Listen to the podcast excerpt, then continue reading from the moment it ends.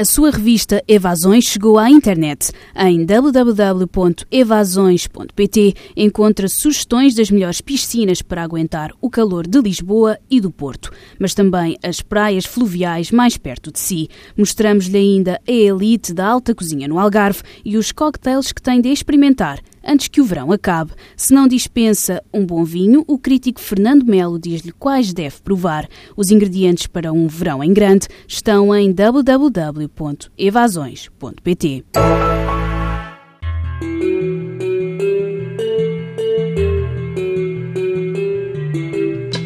Num dos fins de semana de agosto, no Oceanário, os visitantes acotovelavam-se, passavam de aquário em aquário, detendo-se, na maior parte dos casos, não para contemplar a raia, o tubarão, a lontra, o cavalo marinho, mas para os fotografarem e se fazerem fotografar com o enquadramento das maravilhas dos sete mares.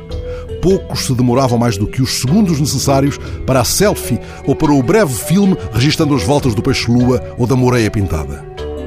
Há dias em Óbidos, centenas de visitantes subiam e desciam as ruas das lojas para turistas, junto à igreja de São Pedro, a algaraviada baixava levemente os decibéis porque os visitantes ajustavam o zoom e captavam um sorriso de verão junto à fachada, onde, não fora à pressa, poderiam observar os vestígios de um antigo portal gótico.